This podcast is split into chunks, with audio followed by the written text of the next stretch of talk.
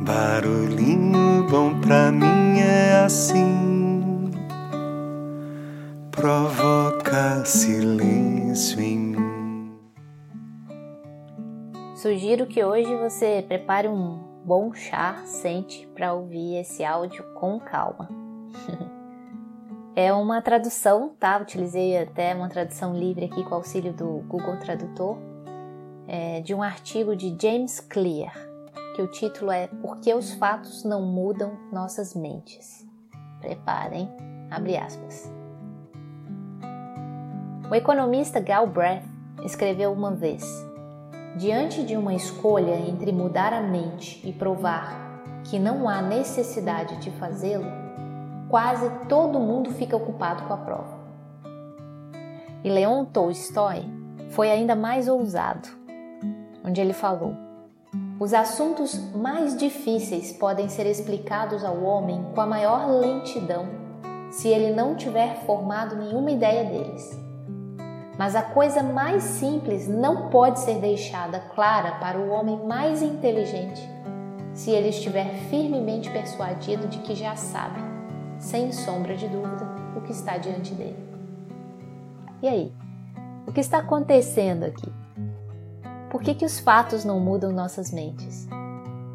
E por que alguém continuaria a acreditar uma ideia falsa ou imprecisa?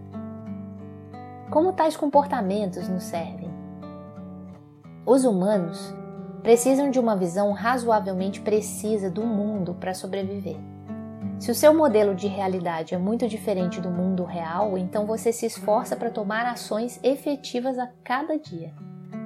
No entanto, verdade e precisão não são as únicas coisas que importam para a mente humana. Os humanos também parecem ter um profundo desejo de pertencer. Em Atomic Habits, eu escrevi os humanos são animais de rebanho.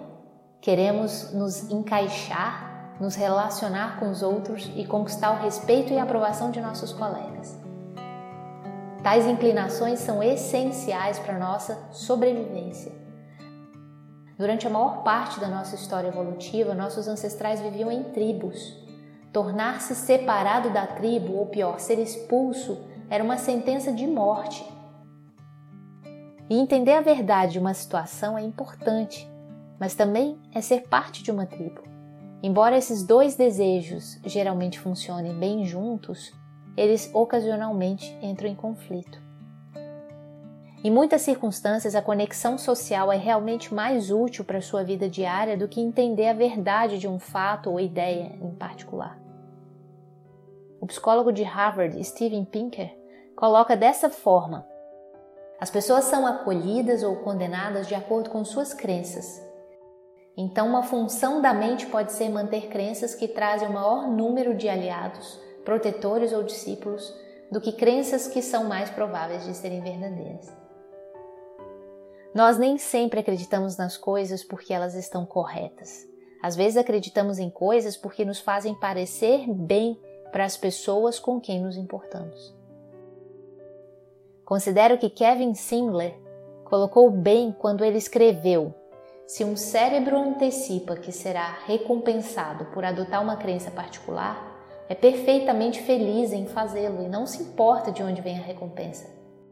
Seja pragmática, melhores resultados resultantes de melhores decisões, sociais, melhor tratamento dos colegas ou alguma mistura dos dois. Crenças falsas podem ser úteis em um sentido social, mesmo que não sejam úteis em um sentido factual. Por falta de uma frase melhor, poderíamos chamar essa abordagem de factualmente falsa, mas socialmente correta. Quando temos que escolher entre os dois, as pessoas muitas vezes selecionam amigos e familiares em vez de fatos. Esse insight não apenas explica por que mudamos, porque podemos morder a língua em um jantar ou olhar para o outro lado quando os nossos pais dizem algo ofensivo, mas também revela uma maneira melhor de mudar a opinião dos outros. Convencer alguém a mudar de ideia é realmente o processo de convencê-lo a mudar de tribo. Se eles abandonarem suas crenças, correm o risco de perder laços sociais. Você não pode esperar que alguém mude de ideia se você também tirar a comunidade dele. Você tem que dar a eles algum lugar para ir. Ninguém quer que a sua visão de mundo seja destruída se a solidão é o resultado. A maneira de mudar a mente das pessoas é fazer amizade com elas, integrá-las à sua tribo, trazê-las para o seu círculo.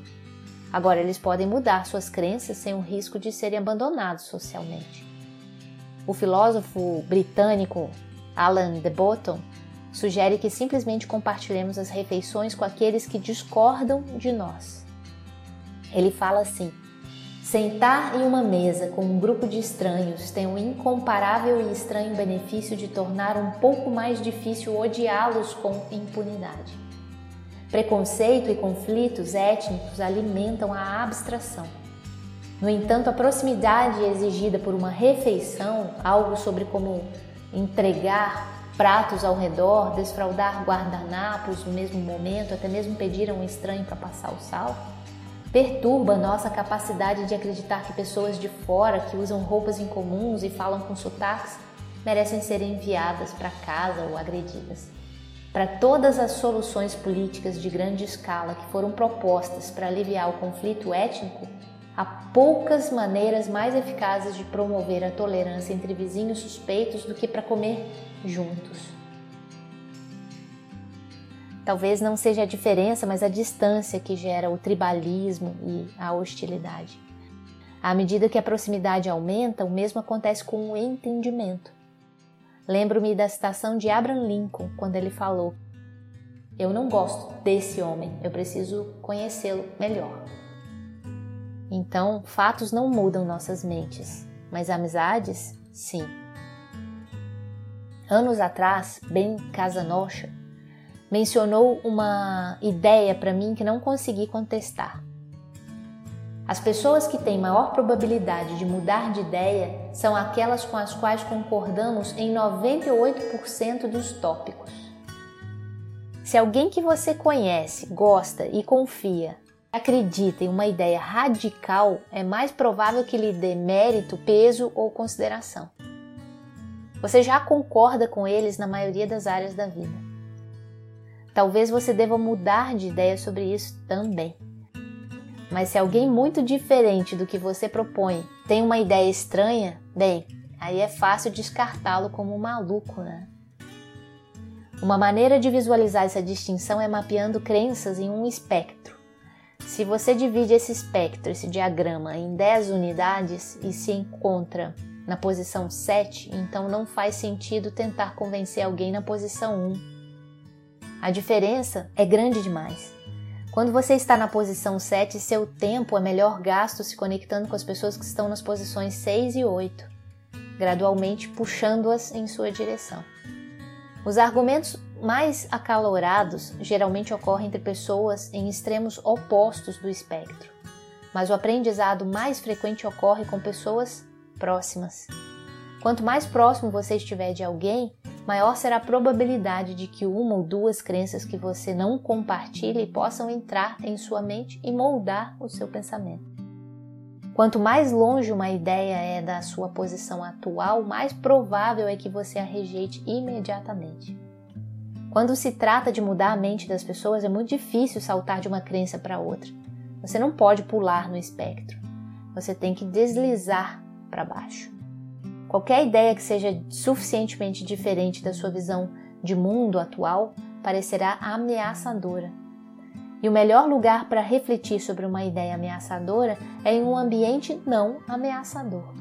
Como resultado, os livros são frequentemente um veículo melhor para transformar crenças do que conversas ou mesmo debates. Na conversa, as pessoas devem considerar cuidadosamente seu status e até mesmo sua aparência. Eles querem preservar a dignidade e evitar parecer estúpidos. Quando confrontados com um desconfortável conjunto de fatos, a tendência é muitas vezes dobrar sua posição atual em vez de admitir publicamente estar erradas. Livros resolvem essa tensão. Com um livro, a conversa acontece dentro da cabeça de alguém e sem o risco de ser julgada pelos outros. É mais fácil ter a mente aberta quando você não está se sentindo na defensiva, por exemplo. Argumentos são como um ataque frontal completo à identidade de uma pessoa. Ler um livro é como colocar a semente de uma ideia no cérebro de uma pessoa e deixá-la crescer em seus próprios termos. Há bastante luta acontecendo na cabeça de alguém quando eles estão superando uma crença pré-existente. Eles não precisam lutar com você também. E a outra razão pela qual as ideias ruins persistem, as pessoas continuam falando sobre elas. O silêncio é a morte para qualquer ideia. Uma ideia que nunca é falada ou escrita morre com a pessoa que a concebeu. Ideias só podem ser lembradas quando são repetidas, e somente passam a ser aceitas como verdadeiras quando são repetidas. Já indiquei que as pessoas repetem ideias para sinalizar que fazem parte do mesmo grupo social. Mas aqui está um ponto crucial que a maioria das pessoas não percebe. As pessoas também repetem más ideias quando se queixam delas. Antes que você possa criticar uma ideia, você deve referenciar essa ideia. Você acaba repetindo as ideias que espera que as pessoas esqueçam, mas é claro, as pessoas não conseguem esquecê-las porque você continua falando sobre elas. Quanto mais você repete uma má ideia, mais provável é que as pessoas acreditem nela. Vamos chamar esse fenômeno de lei de recorrência de James Clear.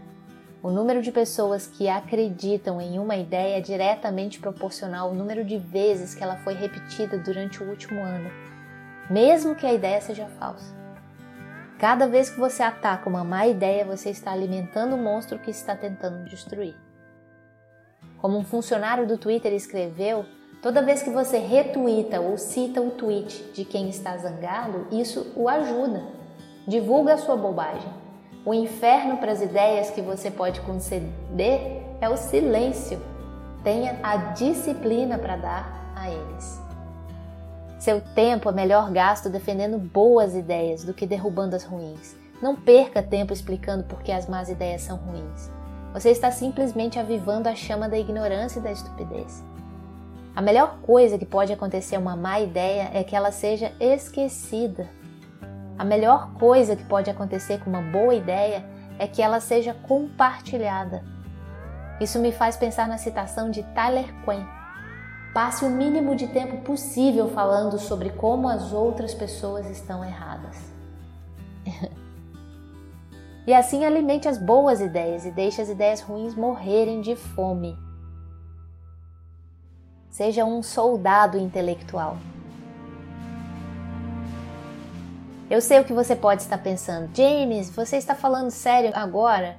Eu só devo deixar esses idiotas escaparem com isso? Deixe-me ser mais claro. Não estou dizendo que nunca, e nem que não, é útil apontar um erro ou criticar uma má ideia. Mas você tem que se perguntar qual é o objetivo. Porque se você quer criticar más ideias, em primeiro lugar, ok. Agora, por que você quer criticar más ideias em primeiro lugar? Presumivelmente você quer criticar más ideias porque acha que o mundo estaria melhor se menos pessoas acreditassem nessas ideias. Em outras palavras, você acha que o mundo melhoraria se as pessoas mudassem de opinião em alguns tópicos importantes. Se o objetivo é realmente mudar a mente, então não acredito que criticar o outro lado seja a melhor abordagem. A maioria das pessoas argumenta para ganhar, não para aprender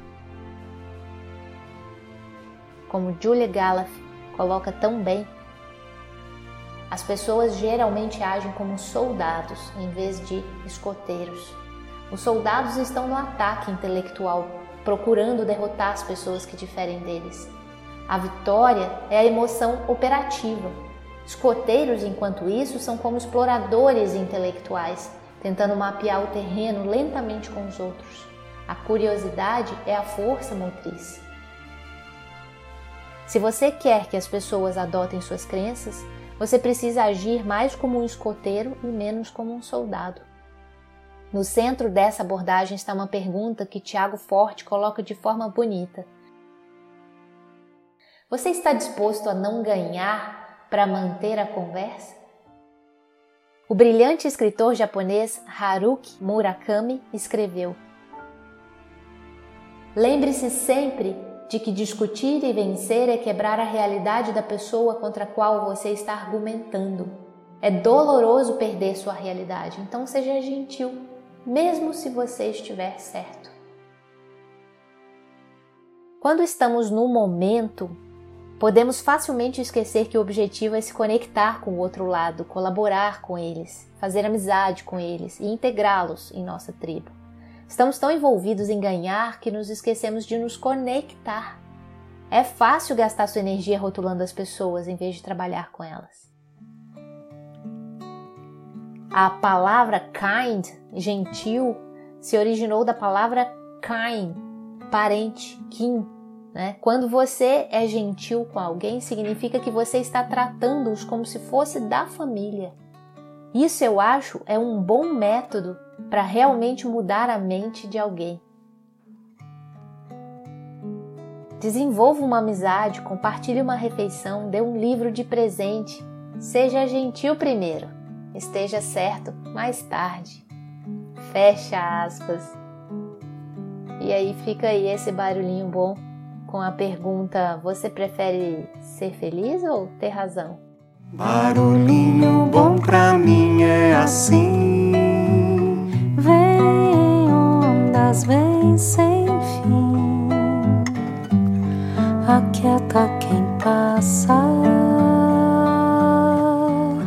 e beija quem para. Ensina o que importa. Caminho sem porta.